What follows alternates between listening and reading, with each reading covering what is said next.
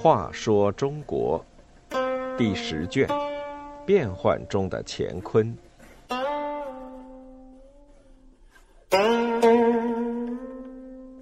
五十六，赵延寿的恻隐之心。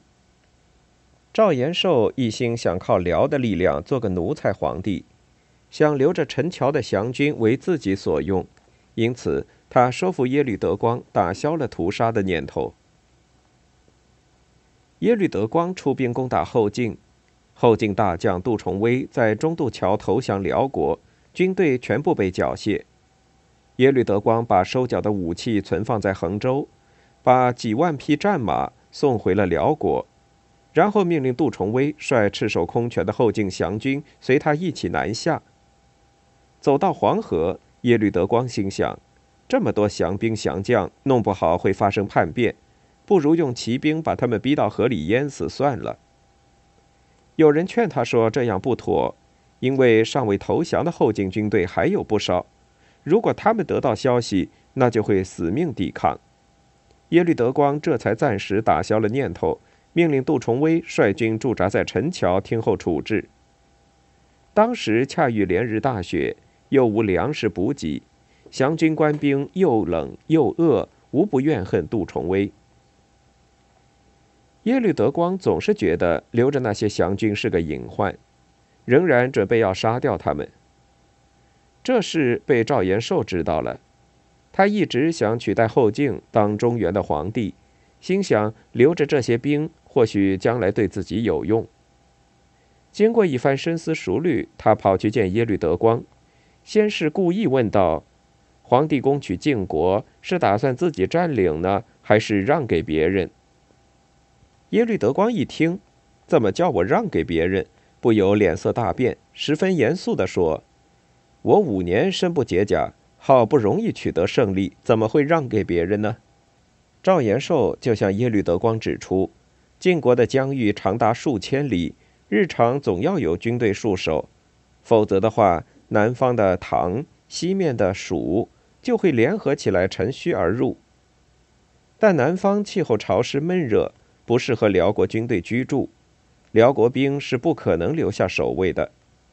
这么一来，皇帝五年的努力岂不是为别人辛苦吗？一番话说的耶律德光恍然大悟，说。我没考虑到这些，那依你说该怎么办呢？赵延寿乘机献计道：“何不把陈桥的降兵降将派去南方守边疆呢？”耶律德光沉思了一会儿，摇头说：“当年我把唐兵都交给石敬瑭，结果他的儿子依靠这些军队跟我为敌。现在这些人落到我手里，我不乘机除掉，难道再要留下后患吗？”赵延寿早已料到他会这么说，从容答道：“只要把降军家属迁到横、定云、朔一带留作人质，官兵则每年分两批轮流到南方戍守。这样，官兵顾念留在北方的妻儿，还用担心他们有变吗？”耶律德光一听，欢喜地说：“好极，就按你说的办。”就这样。陈桥的降军总算免除了被屠杀的厄运。赵延寿的父亲赵德军当年没有竞争过石敬瑭，兵败后抑郁而死。赵延寿仍是痴心不改，一心想依靠辽的力量入主中原做皇帝。但他的皇帝梦并没有做成，因为耶律德光是个言而无信的人。他先是答应了赵延寿。待到杜重威投降后，又许愿让杜重威做皇帝。最后，他既没有让赵延寿，也没有让杜重威做皇帝，而是自己头戴通天冠，身穿大龙袍，登上金銮宝殿，做起中原的皇帝来。赵延寿心还不死，耶律德光死后，他声称受耶律德光遗诏，由他来管中原的军国大事。此时，他还怀着几分希望。也许有朝一日还能登上帝位呢。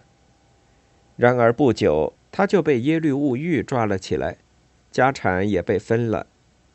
赵延寿被带回辽国囚禁起来，最终伤心的死在辽国。赵延寿一心想靠一帮主子的力量做个奴才皇帝，是个可比的悲剧小人。只是他为了自己的利益，说动耶律德光，保存了几万后晋降军的性命。比起其他卖身投靠的人来说，应该说还算是做了一件好事。